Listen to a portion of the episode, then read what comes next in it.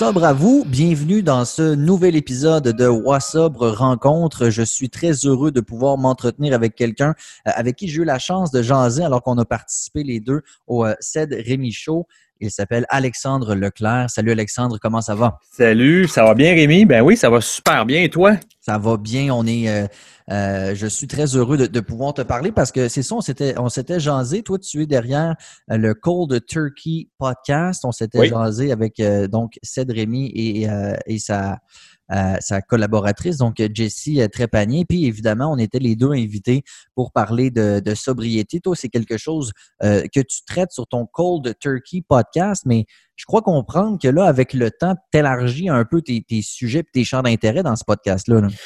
Euh, ben oui, tu sais, à l'origine, moi, tu sais, comme, comme un peu je le décrivais sur le, sur le podcast à SED, euh, tu sais, ça fait 15 ans, moi, que je suis abstinent de drogue et d'alcool. Fait que au départ, quand cette idée-là a germé, ça s'est fait un peu à l'envers. C'est-à-dire que je voulais mettre de quoi en ligne. C'est-à-dire, je, je trouvais que j'en écoutais tellement de podcasts, puis j'en écoute encore tellement que j'avais un intérêt à aller voir qu'est-ce que je pouvais faire, puis mon apport que je pouvais avoir dans cet univers-là. C'est un flash de nuit, en fait. Tu sais, c'est vraiment me réveiller en pleine nuit, puis d'avoir un titre, mmh. avoir une idée, un concept, puis là, de dire, ah, voici ce à quoi je m'accroche pour démarrer cette aventure-là, puis c'est un peu me griller de ces connaissances-là. Hum. Et, et euh, podcast, euh, euh, tu, tu, en écoutais, tu, en consommais, mais quand on arrive avec une idée, souvent c'est parce qu'on veut pallier à un manque. Évidemment, on ne veut pas ah. nécessairement faire comme tout le monde fait. Dans ton cas, qu'est-ce qui te manquait? Bien, tu vois, j'explique souvent à mes invités que de mes recherches, là, puis tu sais, je ne suis pas en train de dire que c'est ce qui était, mais de mon univers à moi que j'étais capable de trouver, je trouvais deux, opposés un peu du spectre. J'avais un côté qui était extrêmement niché, c'est-à-dire dans, le coin où est-ce que c'était par, par exemple Narcotique Anonyme en, Caroline du Sud qui, avec les moyens du bord, essayait de faire quelque chose, mais c'était tellement pointu que c'était dur de, d'y accéder. Puis parce qu'ils avaient peu de moyens, souvent, la qualité laissait à désirer. Puis à l'opposé complet euh, du spectre, là, je retrouvais, puis là, tu sais, je sais que ça peut sonner péjoratif, mais tu sais, j'avais l'impression de trouver le style un peu namasté, vegan, euh, tu sais, fait du yoga, puis retrouve ta paix intérieure. Puis moi, j'étais là, je suis pas de même, tu sais, euh, je l'ai pas encore trouvé, moi, ma paix, là, tu sais. Mm-hmm. fait que, tu sais, il y avait comme un espèce de deux, deux opposés complets. Je trouvais que c'était peu accessible dans les deux cas, dépendamment de qui t'étais. Puis en français, je trouvais presque rien, tu sais, puis, tu sais, no pun intended, Rémi, tu sais, je pense que tu fais un travail exceptionnel, j'écoute ce que tu fais, puis j'adore ça, mais je te trouvais pas. Fait qu'à mes yeux, il n'y avait rien dans la francophonie euh, canadienne, dans la francophonie québécoise, mmh fait puis ni euh, dans la francophonie en général. Puis là, j'étais là, ben, il y, a un, y a un cool spot pour aller me placer là. Puis comme tu dis, ben, j'ai fini, fini par élargir parce que euh, après avoir rencontré mais, mon espèce de réseau de contacts puis d'amis médias, ben là, j'ai élargi en me disant, mais il n'y a pas juste euh, les toxicomanes et les alcooliques qui rebondissent et qui transforment leur vie pour le mieux. Il y a des gens, j'ai reçu Rose qui a quitté une secte après 20 ans, j'ai reçu, euh, reçu Patrice qui, qui s'est, qui libéré de, d'attaques de panique puis d'anxiété. Euh, j'ai reçu Gabriel, qui c'est un peu quelque chose de semblable, mais surtout aussi des crises de psychose. Tu j'ai reçu plein de gens qui euh, ont dû, à un moment donné dans leur vie, avant d'en crever, prendre leur vie en main. Puis, euh, puis moi, ça, c'est, l'espèce de renaissance, puis la résilience là-dedans, moi, c'est, ça qui me fascine. C'est des histoires absolument incroyables. Puis il y a rarement d'histoires non pertinentes. Tu quelque part, on peut toujours aller chercher euh, une petite leçon ou encore une réflexion dans, l'histoire de quelqu'un. c'est ce qui est le fun de s'entretenir avec justement différentes personnes. Euh, on, on, va y revenir un peu sur, euh, ton cheminement, Alexandre, parce qu'évidemment, après 15 ans d'abstinence, il s'en fait du chemin. Mais j'aime toujours commencer avec une petite explication, du, un, portrait, admettons, de, l'invité. Donc, Alexandre, euh, tu viens de où? Euh, tu as quel âge? C'est quoi un petit peu ton parcours jusqu'à aujourd'hui? j'ai 45 ans. Moi, je viens de Montréal, un petit gars de l'Est de Montréal, avec, sans le savoir, une situation un peu particulière. C'est-à-dire que dans ma famille, il y a, on est, on est cinq, donc mes parents et frères et sœurs. Je suis le plus vieux de cette famille-là. Et à, quand mon plus jeune frère, on a trois ans de différence. Fait que le calcul que moi, je devais avoir, lui, il avait 5 ans, donc 8, 11, je devais avoir 11, 12 ans. À 5 ans, on apprend que, c'est-à-dire à, l'âge de 5 ans de mon frère, on apprend que ma sœur, mon frère et ma mère sont atteints de dystrophie musculaire. Ce qui, au départ, là, euh, tu sais, ma mère, euh, on a fait beaucoup, beaucoup de voyages en famille, là, puis, euh, by the way, une famille euh, super aimante. Des, mon père a été un des premiers à mettre en place l'informatique au, Québec. donc, tu sais, a travaillé à informatiser Hydro-Québec, a travaillé à informatiser euh, ou en tout cas d'automatiser l'informatique chez Desjardins, tu sais, a fait des, grandes choses. Donc, euh, on était bien, on était assez aisé, je dirais. Euh, il y avait au moins deux voyages par année pendant un grand moment où est-ce que mes parents partaient au printemps seuls. Bon, tu sais, on, on, était vraiment bien, puis tu sais, j'ai eu vraiment une enfance exceptionnelle, là, ça, j'ai rien à dire. mais j'ai peut-être sous-estimé, moi, le, le je sais pas si c'est le poids, mais la dynamique que ça a créé. Tu sais, puis j'ai pas été euh, heurté par ça. Je fais juste dire ça parce que plus tard dans ma vie, moi, quand je vais finir en thérapie, tu sais, il y a quelqu'un qui, qui, qui, est mon thérapeute, le Patrick, que je salue, euh, qui va me dire euh, ne minimise pas l'impact que ça a pu avoir consciemment ou inconsciemment dans ta vie. Parce que jamais, moi, j'ai senti de pression de soit de performer ou d'être. Puis tu vois, moi, j'étais à l'opposé de mon frère et ma soeur, que c'était tough l'école, moi, j'avais énorme, même, j'allais dire presque trop de facilité à l'école.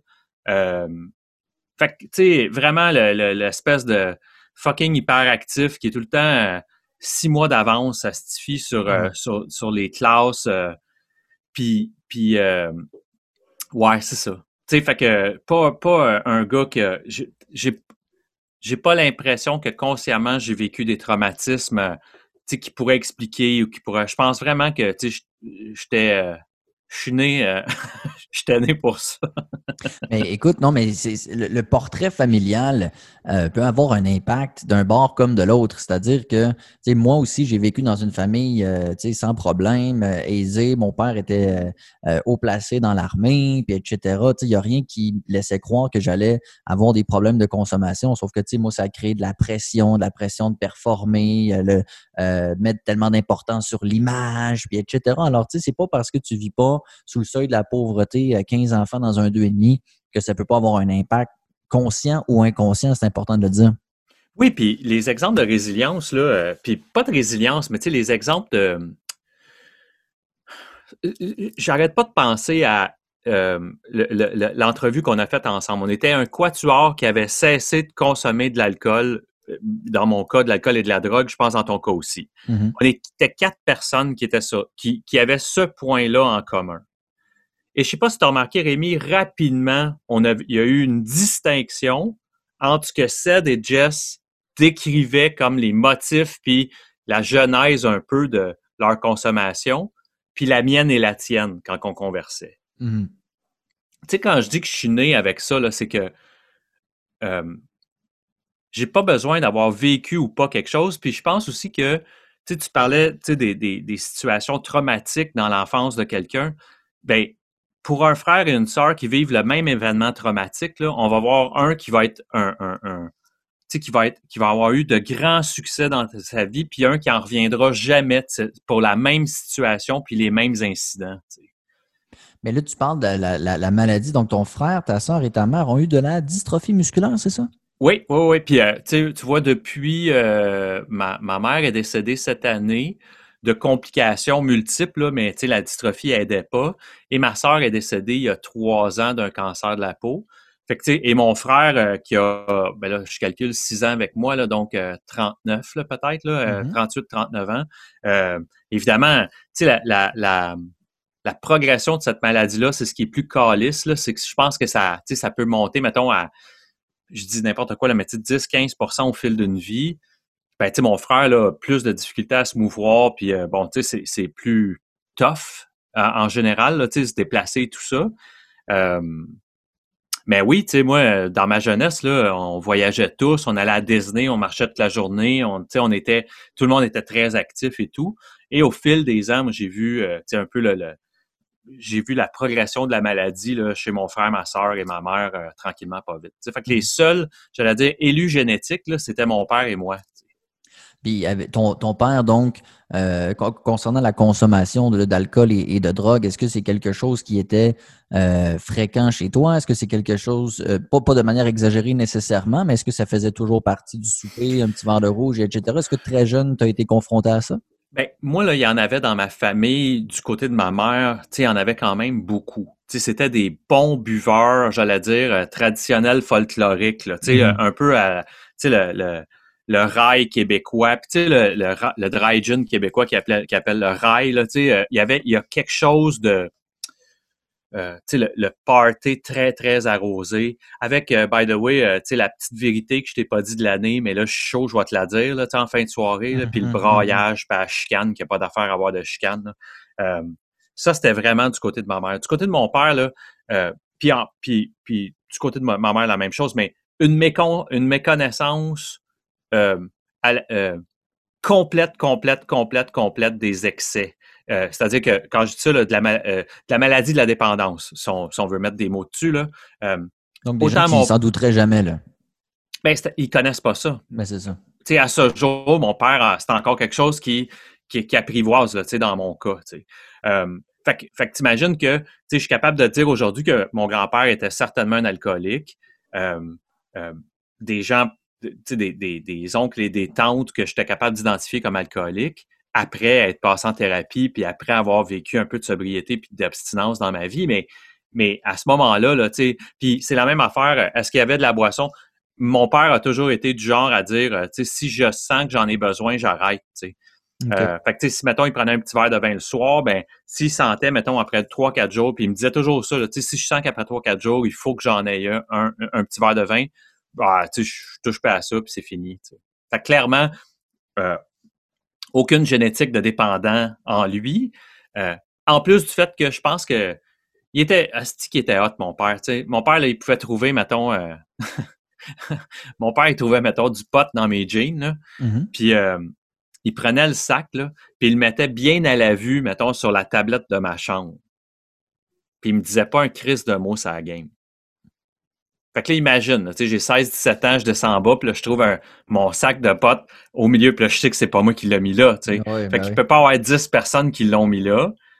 Puis là, il, devait, il devait se bidonner au bout, là, parce que, tu sais, je remonte en haut, puis là, j'ai où pas, tu sais, puis là, je faisais mon innocent, puis là, je dis, ah, il Edouard, il passe, je pense à un, moment en particulier, là, tu sais, Edouard, il passe la tondeuse, là, puis là, je monte en haut, ouais, pas, ça va? Puis là, j'essaie d'y parler pour qu'il me, soit qu'il me chicane ou il me questionne, mais il me dit rien. Je suis dans la tondeuse, là. Puis, puis on dirait que, je sais pas si ça. Je ne suis même pas capable de dire si c'était bon ou pas bon. Je veux juste dire que mon père, on dirait qu'il provoquait puis il créait ces moments-là. Des réflexions que tu les toi-même. Oui, exactement. Puis, il y avait une autre fois où est-ce que. Puis, tu sais, bien franchement, j'étais, j'étais pas dans l'excès déjà à ce moment-là. mais, tu sais, j'en reviens toujours à la même affaire. Tu sais, je pense que c'est pas nécessairement la quantité autant que ton attitude quand tu la mmh. consommes. Le pattern aussi, des fois. Ben oui. Que ce soit le, la quantité, c'est souvent le, pourquoi et le comment. Moi, j'avais, bien honnêtement, je pense que j'avais presque plus de fun à courir après un dealer puis à me faire rappeler après avoir pagé que de le consommer. Euh, c'est comme, avant d'aller au McDo quand t'as faim. Tu sais, t'as oui. hâte, mais quand t'as tout fini de manger, tu te sens pas si bien que ça. Ben, c'est ça. tu sais, je décris souvent aussi, là, je décris souvent aussi l'émotion, là, puis je suis capable aujourd'hui de, de savoir que je t'addicte à ça aussi, là, mais tu sais, avec d'autres choses, tu sais, 15 ans plus tard, avec d'autres affaires dans ma vie, mais sais, je dis, euh, comme quand tes parents t'annonçaient que demain tu iras à Ronde, ou mmh. que tu es la veille de Noël, tu sais, l'espèce de, tu sais, en dedans de toi, là. L'anticipation aujourd'hui, j'imagine, Alexandre, parce que là, tu, euh, on en parlait avant, de, avant d'enregistrer, mais c'est un tripeux de, de, de, de, technologie et de micro et de, d'équipement de, de, ce genre. Donc, j'imagine que quand tu passes une commande puis tu sais qu'elle s'en vient bientôt, tu dois avoir ce même genre de feeling-là. là même chose. Mm-hmm. Puis quand je passe sur une shear, c'est la même, c'est la même amplitude de shear. Tu sais, quand j'ai connu ma blonde, là, financièrement, j'étais, Chris, ça allait pas bien. J'étais vraiment en péril. Là, bon, euh, euh, on parle de faillite, là, ça va pas bien. Je suis vraiment, je suis sur le cul. Puis, euh, j'ai connu ma blonde il y a 12 ans. Puis, ça faisait 3-4 ans que, que j'avais arrêté de consommer. Et je, j'étais sur une chire de power kite. Donc, les, ces espèces de cerfs-volants de traction, là, que tu peux soit être sur un skateboard ou, euh, ou sur une voile, là, euh, sur une planche là, sur l'eau. Là. Puis, je me souviens là, que ma, ma, ma femme, ça a été ma confidente longtemps au travail. Euh, dans le sens que moi, j'ai eu deux enfants il y a plusieurs années pendant que je consommais et ça, ça, ça, a mal fini un peu, plus, sûrement parce que j'ai consommé, entre autres. Euh, et j'ai essayé de, après quelques années d'abstinence, j'ai essayé de, de, reconstruire puis de recoller les peaux, puis ça n'a pas marché. Et je te dirais, à travers le constat que ça ne fonctionnerait pas, j'avais une amie de fille qui, euh, qui était merveilleuse, une collègue de travail à qui je confiais ces choses-là, puis qui c'est devenu ma femme. Et je me souviens que, là, je ne sais pas si c'est avant ou après, si on était déjà, euh, je pense que oui, on était déjà amoureux, là, on était déjà un couple. Mmh et euh, elle, c'était les ses premières fois qu'elle tombait face à face avec ça, ces, ces chires-là. Puis je me souviens que je lui disais, ça devait faire deux semaines que j'étais sur les, sur les packs puis les annonces en ligne. Puis je magasinais une voile, mettons, de 12 pieds, qui, by the way, m'aurait tué. Là, je prenais un vent. Je savais pas faire ça. J'avais des petits crises de cerf-volant, puis juste ces petites voiles-là étaient capables quasiment de me faire lever de terre. Puis là, j'étais en train de magasiner quelque chose qui aurait fait lever mon char de terre. Ça n'avait pas de bon sens. Là. Puis, je me souviens là, que j'étais au téléphone, puis je te le dis, là, Rémi, j'étais en route pour aller dans le stationnement d'un centre d'achat, aller voir la voile, qui m'aurait coûté, je pense, dans le temps, mettons, 800 pièces. Puis je me souviens que j'étais au téléphone, puis je dis pas ça, que je m'en vais checker la voile, mais je dis, euh, je pense à acheter cette voile-là. Puis que ma nouvelle blonde, elle me dit T'es-tu sérieux, tu sais? Elle dit t'es dans la marde. Puis tu, tu, là, tu t'en vas tu penses que tu vas aller dépenser, mettons, 800 pièces pour t'acheter, puis là, je suis comme, ben, ben non, là, tu sais, puis là, je me fais comme péter ma bulle. fait que t'es sur le bord de la faillite, mais là, 800 pièces pour une voile, si on le fait. oui, puis cette chire-là, là, tu sais, euh, ces chires-là, là, une des choses qui a apporté l'abstinence à long terme, c'est de faire baisser ces montagnes russes-là, puis de les faire descendre, puis d'être plus euh, posé, puis réfléchi. Mais c'est un peu la différence. Euh, tu sais, des fois, on parle d'abstinence et de sobriété, tu sais, parce que quand tu fais un transfert de dépendance aussi intense, mais systématiquement dans autre chose, c'est qu'à quelque part, il y a peut-être un pattern qui n'a pas été dénoué. Donc, clairement, au départ, à t'écouter, tu étais plus abstinent que sobre. Mais je travaille en vente, Rémi. Hmm. Tu sais, moi, à un moment donné, là, après, je pense que c'est 5-6 ans, je me suis mis à embrasser qui j'étais réellement. Ma blonde va dire de façon très cute que je suis passionné. Tu, comprends? Ben oui, mais quelqu'un pourrait dire aussi que je suis forcément atteint de quelque chose d'obsessif et compulsif en temps de moi. C'est une espèce de bête que j'essaie de plus en plus de nourrir, mais à petite, à petite dose ou à petite, euh, en petite quantité et en petite portion. Mais cette bête-là fait que, comme je disais, je travaille en vente. J'ai embrassé ça dans moi parce que c'est ce qui fait que je suis si efficace puis que je suis capable de partager ma passion puis mes intérêts dans la vie. C'est ce mmh. qui fait que comme interlocuteur dans mon podcast, dans, le podcast Cold Turkey, les gens, quand je finis, ils disent My God, tu as une écoute active, tu rebounds sur les questions, tu sais, que. Mais c'est parce que cette même bête-là, qui m'a longtemps ennuyé jusqu'à mes 30 ans, mais aujourd'hui me sert, puis je suis capable d'embrasser ça. Fait que oui, je peux, faire plein de causes à effet sur des traumatismes ou des bobos que j'ai pas encore fini de nettoyer, mais je pense qu'il y a beaucoup de bobos que j'ai nettoyés, mais que je suis encore génétiquement programmé comme ça. Je suis une bête de, je suis une bête qui tripe de même, qui, qui se passionne vite, qui s'enflamme vite, puis que, ma première job, moi, que j'ai eu dans ma vie, il y a quelqu'un qui m'avait, c'était un Saint-Hubert Express, là, ça, c'était nouveau, là. Fait que, tu sais, c'était pas les gens salles à manger. Il y avait des petites salles à manger, mais c'était surtout un comptoir où que tu ramassais ton stock, tu crissais ton camp. Fait que tu comprends que ça roulait sur un méchant temps. Mm-hmm. Puis, je m'astinais avec le gérant sur le sens qu'il fallait mettre la poitrine de poulet dans le petit crise de rack en styrofoam, OK? Puis, il m'a mis dehors, le gars, mais il m'a assis d'abord, c'était à la place Versailles à Montréal, puis il m'a assis d'abord sur le bord de la fontaine. Puis j'étais tout jeune pour m'expliquer ce que c'était être un anticonformiste. OK. Je savais pas de quoi il parlait, tu sais.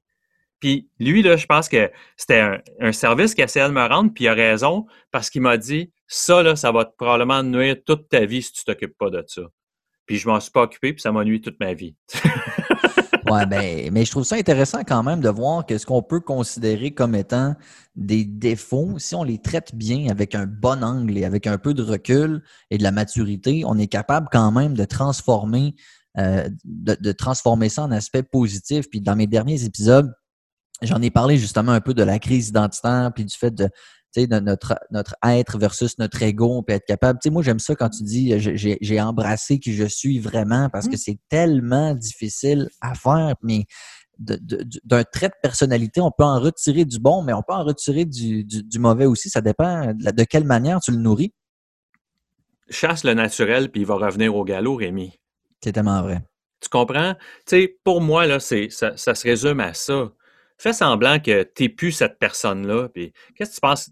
la crise identitaire, elle va venir bien plus vite que tu penses. sais. À faire, voyons, tabarnak, j'aime pas ça, moi, le bleu. sais. Puis là, ça fait six mois que j'essaie de me convaincre que ma couleur préférée, c'est bleu, puis tu je porte du bleu, puis ça m'écœure. Là, je c'est un exemple stupide, mais je dis ça là, dans bien des affaires. Sais parce que les cinq premières années, justement, on n'arrêtait pas de me. Parce que je, suis aussi un.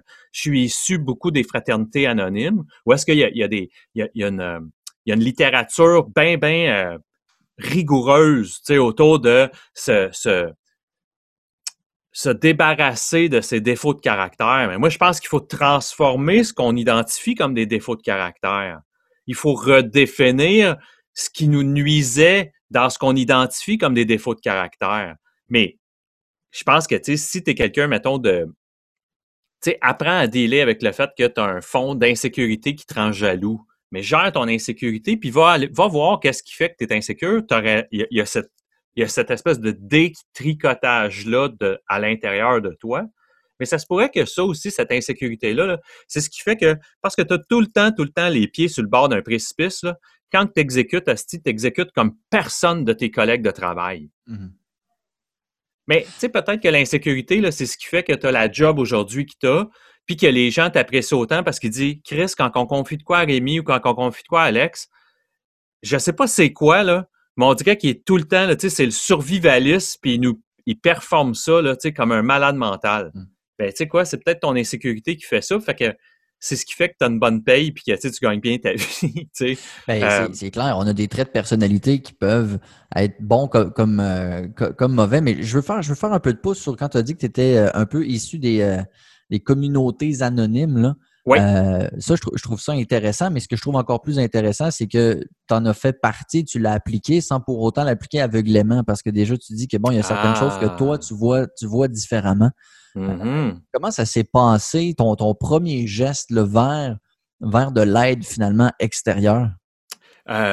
moi, à ce moment-là, tu sais, je vais reculer il y a 15 ans et un jour, là, genre, là, tu sais, ou 15 ans, tu sais, la, semaine avant que euh, tout, tout, tout, euh, tout change, là, moi, à ce moment-là, je suis en, je travaille en informatique, je suis à mon compte et je fais un peu euh, du support informatique sur la route.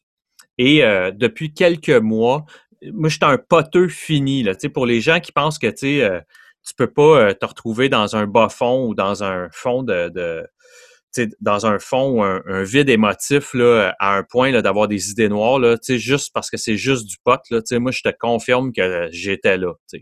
Mmh Évidemment, il y avait de la boisson à travers ça, mais du fait que j'étais tout le temps sur la route, je ne pouvais pas être chaud d'ail euh, à longueur de journée. J'avais au moins cette lumière-là dans de moi qui, m'empêchait de le faire. Le soir, c'était une chose, mais si j'étais sur la route, euh, j'essayais d'éviter ça, mais il n'y a rien qui m'empêchait de, consommer du cannabis. Euh, et depuis quelques mois, là, je commence à avoir des. C'est pas des. C'est pas des psychoses, mais clairement, j'ai des moments où est-ce que c'est plus sombre que d'autres. Et cette journée-là, je, m'en vais sur la rive nord, donc à peut-être une demi-heure de chez nous, et euh, j'ai perdu un tournevis ce matin-là. c'est aussi bête que ça. Et euh, il s'est activé en moi une espèce de crise de psychose où est-ce que euh, j'étais tellement pris dans mon nombril, là, puis ça faisait des mois que j'alimentais ça. Je me suis mis à penser que, Dieu est comme, la vie est contre moi. Je dis Dieu, là, mais c'est pas Dieu, c'est la vie est contre moi. Puis tous les malheurs qui m'arrivaient, c'était comme une multiplication de ces choses-là. Fait que ce matin-là, j'étais en panique, euh, puis parce que c'est une crise d'égocentrisme, je pense, c'est vraiment une crise de nombril. Mais là, tu appelles, tu peux pas brailler tout seul dans ton troc. Il faut que tu appelles des gens pour les, pour les faire paniquer à ton sujet. Sinon, c'est, une ballonne, euh, c'est une ballonne vide. Là. Fait, que, fait que là, tu appelles ta copine, j'appelle mon père. Et mon père me demande de m'en venir tranquillement à la maison. Puis on habitait à quelques minutes, mon père et moi, à l'époque, euh, un de l'autre. Et je me suis rendu, puis mon père m'a mon souvenir, c'est que mon père me laisse même pas le temps de sortir de ma voiture, puis il vient s'asseoir avec moi à côté de moi. Puis il va me dire les mots que, tu sais, euh, c'est important ce qu'il a dit et de la façon qu'il l'a dit. Il va me demander, ça te tente pas de t'aider?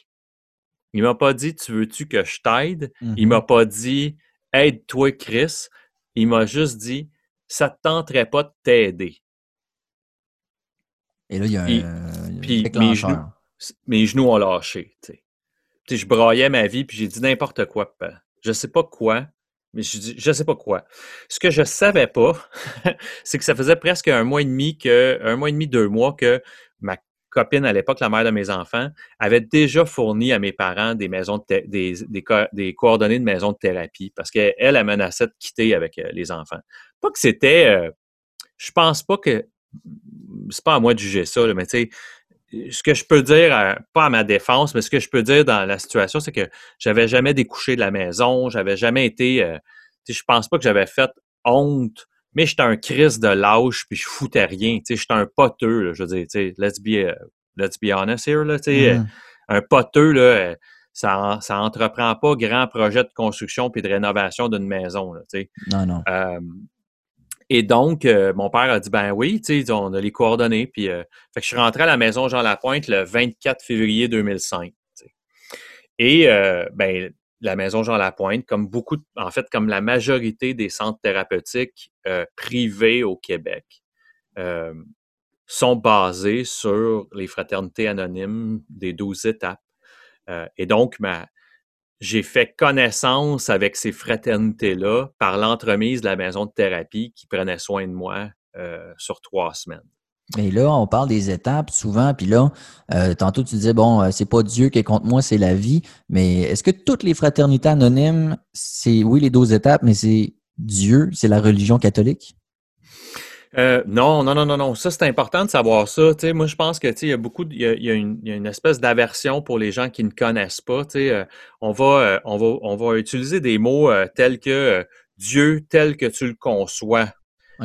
On va parler de puissance supérieure, de sorte que ces gens-là, là, à l'origine, dans les années 40, là, c'est un, une espèce de financier, un gars qui jouait au stock market, là, un vendeur qui était Bill Watson, qui va, euh, dans un de ses voyages d'affaires, il y avait quelques semaines d'abstinence dans le corps, va y pogner une espèce de, panique, avec un désir profond de consommer, euh, alors qu'il est à l'extérieur de chez lui, puis que ça se gérait pas pire tant qu'il était chez lui, mais sur la route, là, je, je coupe un peu les coins ronds sur mm-hmm. l'histoire, là, mais qui, qui va appeler plusieurs, euh, plusieurs évêques puis plusieurs curés pour essayer d'être parce que à l'origine, son abstinence était basée vraiment sur le, nom m'échappe, mais sur, un système ou une fraternité qui était très, très, très catholique, très rigoureuse, très rigide dans, le catholicisme. Il va se mettre à appeler des curés pour les rencontrer. Évidemment, personne ne répond. Il va trouver, euh, ensuite, va se mettre à faire la tournée des docteurs pour, pour essayer d'avoir de l'aide. Et va tomber, euh, à ce que je sache, c'est un hasard, sur Docteur Bob, qui, lui, va lui dire euh, Chris, viens pas me voir, là, je suis une locumène, je suis un vieil ivrogne dégueulasse que plus personne ne fait confiance. Puis Bill va avoir l'éclair de génie de dire non, c'est à toi que je veux parler. Et euh, ils vont parler cette nuit-là, la légende veut qu'ils vont parler 8-9 heures de temps en buvant des quantités innombrables de café et réaliser après 8-9 heures de temps que jamais pendant leur conversation d'un alcoolique à un alcoolique, le goût de boire leur a pris ils vont bâtir la fraternité d'alcooliques anonymes basée sur le principe d'aider un alcoolique qui a encore soif ou un alcoolique qui désire arrêter de boire. Euh, et c'est comme ça qu'ils vont se présenter dans les, dans les, dans les ailes psychiatriques à travers les États-Unis en disant donnez-nous votre cas le plus désespéré d'alcoolisme, donnez-nous vos, cas les plus graves et les plus inespérés d'alcoolisme. Et en discutant, simplement en échangeant avec eux ce qui les tracassait, ce qui les va, va libérer ces gens-là de la maladie de l'alcoolisme. Et euh, c'est comme ça qu'est né. Fait après ça, ça a fait des petits. Aujourd'hui, on va retrouver marijuana anonyme, cocaïnomane anonyme, euh, narcotique anonyme. Et chacun d'eux va prendre ces 12 étapes-là qui sont très, très universelles, qui sont vraiment, tu sais, du, type euh, aime ton prochain, fais un inventaire de ta vie pour identifier là-dedans, les, défaire des nœuds de ta vie, puis ton inventaire moral qui a été écrit par euh, tes parents, tes professeurs, la police, euh, beaucoup de choses, le repenti, les notions de repenti, de faire des amendes honorables à des gens que tu as pu blesser. Euh, c'est des notions très, très universelles. Et l'utilisation du mot Dieu, elle est très, très, très expliquée dans la littérature en disant ce qu'on ce qu'on identifie comme Dieu, c'est quelque chose qui, que tu pourrais identifier comme plus puissant que toi. moi, longtemps, ça a été. exactement. Mhm. Moi, longtemps, ça a été que, justement, tu sais, on est 60 euh, individus à qui beaucoup d'entre nous, on nous aurait pas prêté 5 piastres parce qu'on l'aurait volé. On se réunit ensemble dans un sous-sol d'église miteux qui, des fois, sent pas tout le temps euh, juste le patchouli. Puis, euh, pendant deux heures de temps, on échange. Puis, cette puissance supérieure-là, pour moi, se définit dans le fait qu'on n'a pas le goût de consommer pendant ce temps-là je suis pas capable d'expliquer qu'est-ce qui fait ça. J'ai pas le goût de boire quand je te parle, Rémi. Mais, euh, ben, ben, écoute, c'est tellement, c'est tellement vrai, tu as raison, tu sais, je veux dire, euh, puis toi, après 15 ans, moi, ça fait un peu plus de plus d'un an, on n'est pas comme les, premiers jours, tu sais, mais on a encore des envies qui peuvent, qui peuvent mm-hmm. arriver, mais tu as raison, si on part du fait que juste d'échanger ou de communiquer avec quelqu'un, puis ne pas, là, on parle de sobriété, toi puis moi, mais de parler de n'importe quoi aussi, ça c'est juste de changer les idées, finalement. Mais, mais ce que je suis capable de dire, c'est que parce que je, crois que j'ai retrouvé un espèce de frère de sobriété ou d'abstinence en toi, parce que j'échange avec toi ou j'échange avec plein de gens qui ont euh, ben, cette espèce de grande communauté-là élargie, là, ben, forcément, là, quand, ça, quand j'ai un échange avec un autre être humain, là, ben, Chris, j'ai plus soif. J'ai plus le goût de me. J'ai plus C'est quand je rumine dans ma tête que là, ben, cette espèce de façon insidieuse-là de me convaincre que peut-être. J'avais une conversation, on avait une conversation, euh, il y avait un meeting que j'ai participé hier soir, euh, super intéressant, où est-ce qu'on on se comptait comment insidieusement on réintroduirait après 15 ans l'alcool dans nos vies. Parce qu'on sait que cette, maladie est tellement sournoise que c'est sûr que je ne me taperais pas euh, un 26 onces de cognac. Là mais que la meilleure façon, puis tu sais, c'est parce que je comptais l'exemple que vendredi dernier, je suis allé manger chez euh, des, collègues de travail à ma femme et que à mi-chemin de mon dessert, quand quelqu'un a demandé qu'est-ce qu'il y avait dans le dessert, bien, la personne qui avait fait le dessert a expliqué qu'il y avait de l'alcool dans le dessert. Oh shit.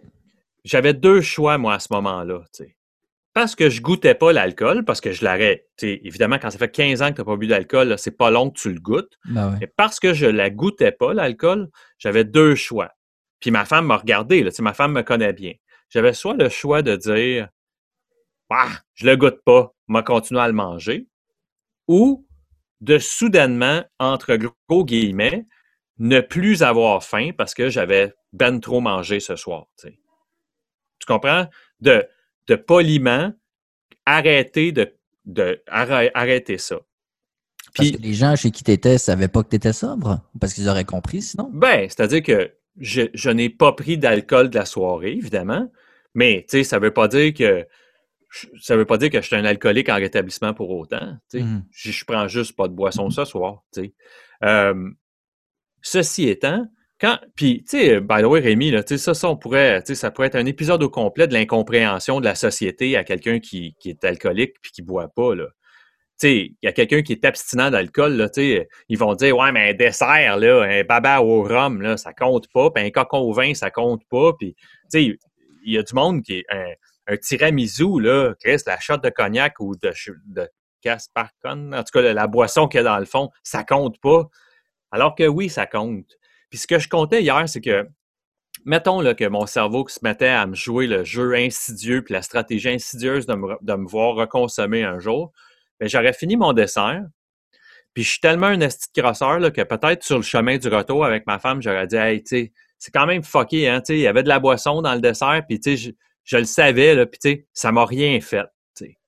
T'aurais voulu te convaincre. Oui, ben, convaincre surtout autour de moi. Mm-hmm. Parce que ma femme, elle, elle veut pas que j'arrive avec un six-pack de bière demain, là. Ben non.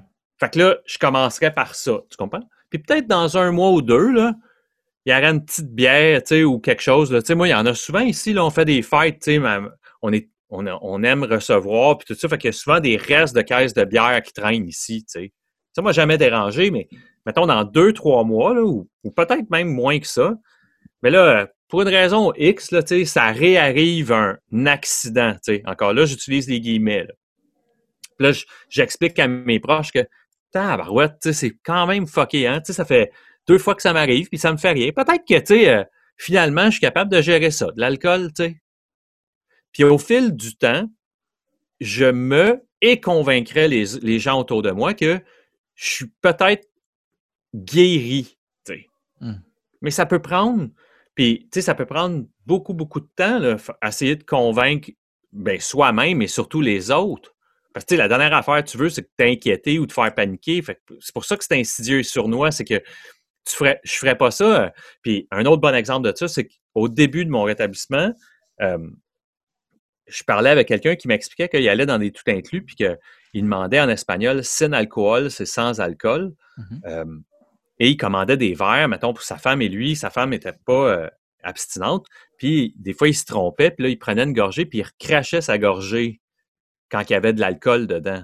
Puis je n'étais pas capable de concevoir comment il faisait ça je me disais, voyons, Chris, c'est dans ta bouche, euh, c'est fini, là, c'est sûr tu l'avales. Mmh. Mais ça, ça va m'être arrivé par la suite, dans le futur, là, ça va, ça va m'être arrivé dans des voyages que j'ai faits, que par inadvertance, soit le, barman ou, euh, ou moi, que, un, c'est la paille rose, l'autre, la paille bleue, peu importe, là, puis ça va m'être arrivé, puis je vais avoir craché beaucoup de ces gorgées-là. Pour pas, pour pas mettre de l'huile sur cette petite flamme-là qui, je pense, va toujours être assise dans quelque part dans le coin de, mon corps, qui attend juste ça que je donne du gaz. Fait que toi, euh, est-ce que tu appliques ça à toi ou est-ce que selon toi, puis avec les expériences que tu as vécues, puis les gens, les nombreuses personnes à qui tu as parlé, euh, est-ce que tu appliques ça généralement en disant que quelqu'un qui a eu des problèmes de consommation d'alcool euh, ne peut généralement pas en venir à contrôler? Tu sais, c'est drôle, hein? Moi, il y a plusieurs choses qui me montent à la tête euh, quand tu me dis ça, Rémi. Tu sais, la plupart des services de thérapie publique, là, euh, commandités par le gouvernement, vont parler de la réduction de méfaits, tu sais, mm-hmm. qui est de faire de la consommation raisonnable. Moi, je, moi, je sais au plus profond de moi là, que je suis un, naturellement et instinctivement pas quelqu'un de raisonnable. Fait que tu peux pas me demander d'éventuellement être raisonnable dans ma consommation d'alcool. Je pense que je ne suis même pas dans la vie en général quelqu'un de raisonnable. Il hmm. Faut que je faut que je faut que je fasse un exercice conscient de, de, m'assagir. Ça, c'est la première portion. Fait que la, réduction de méfaits, moi, tous ceux à qui j'ai parlé qui ont passé par là, puis je fais partie de ceux qui ont passé par là, parce qu'un an avant de rentrer à la maison de thérapie, j'avais fait un centre euh, qui s'appelle le Centre de l'art Cormier à Montréal. Ça n'avait pas fonctionné. Ah, moi non plus, j'ai essayé un an de, de, de, réduire les méfaits, puis ça marche pas. Ben non, moi ça n'a pas marché. Puis tu es un autre à qui je parle que ça n'a pas fonctionné. Euh, puis l'autre chose à quoi je pense, c'est que il y a un long, long débat euh, euh, dans les maisons de thérapie sur la bière sans alcool, tu sais, toutes ces, ces, conversations-là. Puis pour moi, là, puis là, je, vais te le compter par une histoire qui m'est arrivée. Pour moi, c'est un nom catégorique, puis je vais t'expliquer pourquoi. Premièrement, tout ce qui n'est pas 0% d'alcool, ce n'est pas sans alcool. fait que là, avais, moi, quand il y a 15 ans, il y avait beaucoup, beaucoup, beaucoup de 0.5, mais ça, c'est pas pas d'alcool. Il y a 0.5% d'alcool pareil. Fait que, ça, c'était la première, le premier débat, c'était, ben, dis-moi pas qu'il n'y a pas d'alcool. Il y a de l'alcool, c'est 0.5. Bon. Fait que là, on élimine ça. Il y a aujourd'hui des bières que je sais qu'il y a 0% d'alcool. Par contre, moi, j'avais un ami qui avait un ban, tu sais, puis qui m'avait dit, hey, euh, trois ou quatre mois après que je sois sorti en thérapie, il m'avait dit, viens, euh, on sait qu'il va y avoir des gérants dans cette salle-là ce soir, puis on cherche un gérant pour euh, enregistrer notre album. Puis, tu sais, ça me ferait super plaisir. Puis, c'est un ami d'enfance, Sylvain, un chic type, un ami, un bon ami à moi, qui me dit, viens donc, tu sais, on a un band, puis c'est hot ce qu'on fait, puis tout ça. Et je suis allé au bar, mais euh, il fallait que je me parle puis je me coach beaucoup. J'étais tout seul, je m'en allais voir mon ami, mais il fallait que je me parle.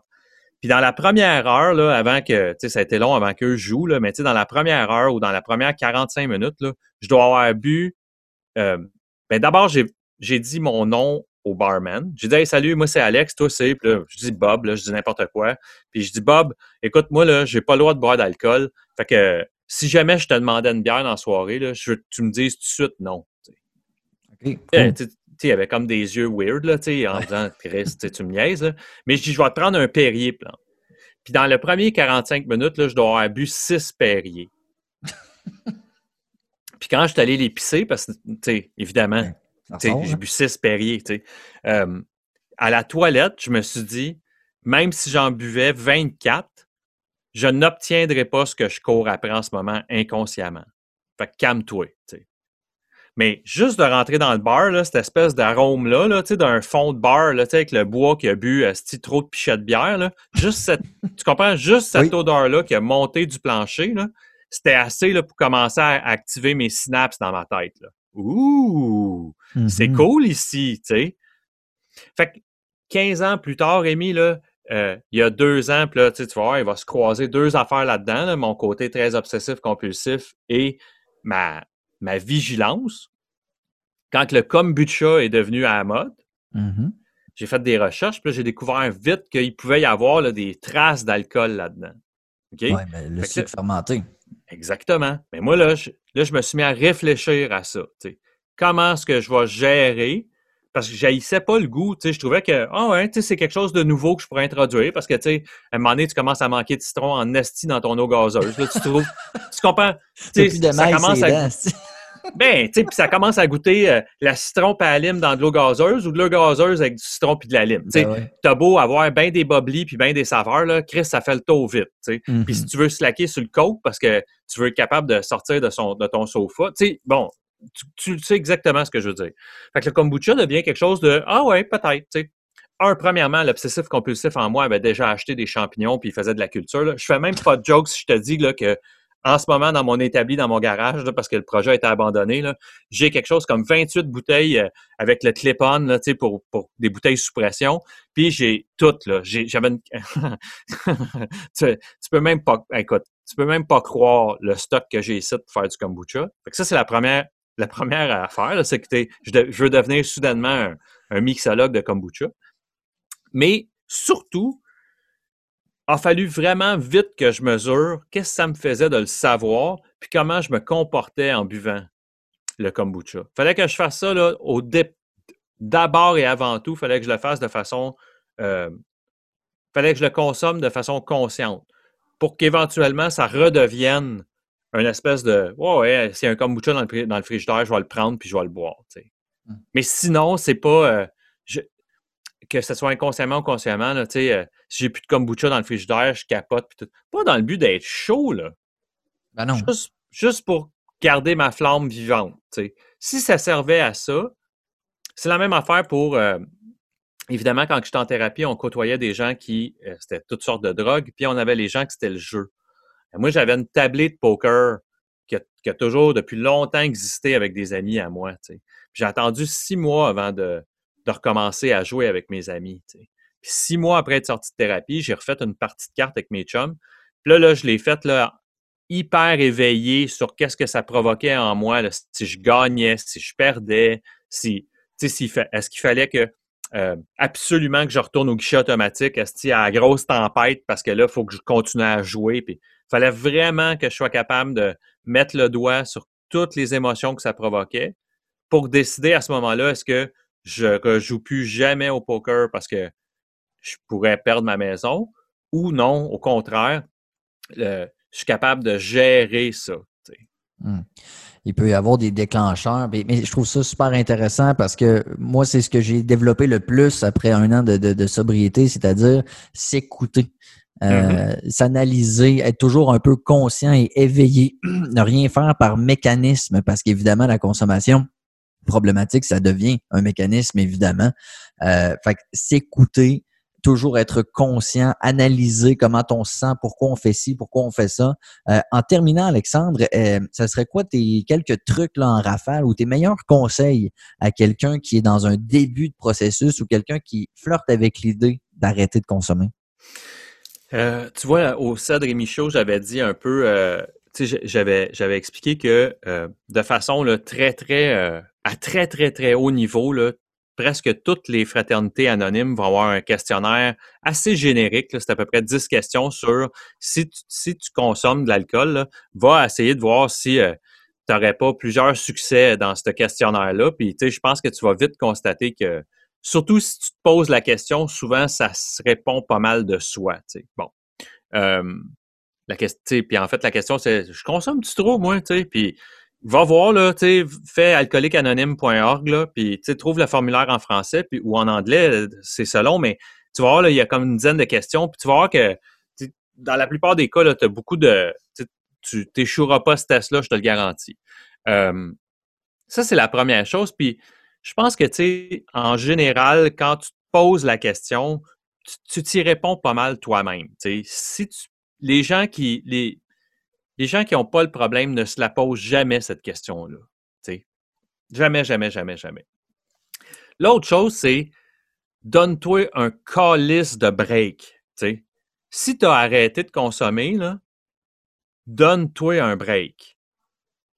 C'est pas, c'est pas, peu importe ce que tu vas lire, ce que tu vas regarder, ce n'est pas euh, ton ego, Dieu, une puissance supérieure ou peu importe autour de toi qui ne va pas au dépanneur acheter la prochaine consommation ou qui n'appelle pas le dealer pour rejeter et reconsommer. C'est rien d'autre que toi qui fais ça. Puis tu as tout le mérite, euh, euh, j'allais dire accordingly, mais tu as tout le mérite à la hauteur de cette décision consciente-là que tu prends chaque minute de ta vie de ne pas poser ces actions-là qui te feraient rejeter. Fait que si tu viens de commencer à à t'abstenir ou à ne pas consommer, prends ce mérite-là que tu, à chaque matin, tu prends une décision consciente de ne pas consommer aujourd'hui. Félicite-toi d'avoir pris cette décision-là et, euh, et donne-toi un break. Tu sais, c'est. moi, je me souviens que j'avais, on dirait que j'avais plein de pression d'aller fouiller, puis là, décortiquer, puis déconstruire, puis je n'étais pas en état de faire ça. Là juste l'effort asti conscient puis actif de ne pas consommer, c'était déjà de l'ouvrage. Puis, tu sais, dégeler, là, quand tu as commencé à boire à 8, 9, 10 ans, là, puis tu t'arrêtes à 30, là, Chris, tu vas être une secousse à dégeler. Là. Ah ouais, il faut, faut, être patient aussi. Là. Tu vas être une secousse à dégeler. Puis, finalement, la dernière chose, c'est trouve quelqu'un, un adulte de confiance à qui tu vas pouvoir te confier. Trouve-toi un confident ou une confidente à qui tu vas pouvoir parler. Vite, trouve quelqu'un que tu peux appeler. C'est d'excellents trucs. Et euh, Alex, écoute, on aurait pu effectivement jaser encore très longtemps, mais si tu le veux bien, je te réinviterai. Parce qu'évidemment, il y a plusieurs sous-catégories là, ou d'autres sujets euh, tentaculaires à cette, à cette fameuse abstinence, entre autres l'incompréhension de, dans la société euh, de l'abstinence. Je trouve ça extrêmement hmm. intéressant parce que moi, c'est une des raisons pour laquelle j'ai parti le Wassobre podcast. C'est justement pour que les gens arrêtent de se sentir un peu ostracisés puis un peu extraterrestres lorsqu'ils arrivent à quelque part puis ils disent qu'ils boivent pas. Alors, on mm-hmm. pourra on pourra se, reparler en attendant le Call de Turkey podcast, les gens qui sont intéressés à entendre ce que tu as à dire et surtout les intervenants avec qui tu, euh, tu jases. Où est-ce qu'on retrouve ça? Partout ce qu'on retrouve des podcasts. Donc, que ce soit iTunes, Spotify, Google Podcasts, euh, Balado Québec, euh, tout, tout, tout. Euh, je dois avoir 14 plateformes sur lesquelles le, podcast est diffusé. Je suis hébergé par Anchor, qui est un, qui est un hébergeur gratuit. c'est un podcast qui, qui qui est n'est pas monétisé, c'est un podcast. Donc, il y a une chaîne YouTube qui est souvent plus qu'autrement qui n'est pas en vidéo, mais qui est de l'audio, si tu veux, interpréter visuel, là, comme un equalizer. Mhm. Mais j'ai quand même une chaîne YouTube de Cold Turkey. Donc, Cold Turkey, c'est C-O-L-D euh, espace T-U-R-K-E-Y. Euh, et le logo, c'est un logo blanc et bleu. C'est comme un banc de parc, euh, comme si tu étais assis à l'extérieur et tu jasais avec ton bon chum. Et, euh, et oui, c'est ça. C'est disponible partout. Donc, euh, si tu fais une recherche dans ton iTunes, si tu fais une recherche sur même euh, sur Google, puis tu fais Cold Turkey, je sais qu'il y avait euh, plusieurs années là, un gars qui avait écrit, qui avait fait de quoi autour de Cold Turkey. C'est effectivement une dinde qui gèle. là. Fait que si tu vois une photo d'une dinde qui gèle, c'est pas Pas- moi. Pas- Moi, mon logo est blanc et bleu. Hey, Alexandre Leclerc, merci tellement d'avoir pris le temps, extrêmement intéressant, puis très content de savoir que tu euh, qu'on va pouvoir reprendre ça parce que je suis sûr qu'on aura encore bien des informations très intéressantes et pertinentes à, euh, à partager. Alex, merci beaucoup. Merci Rémi. Bye. Salut.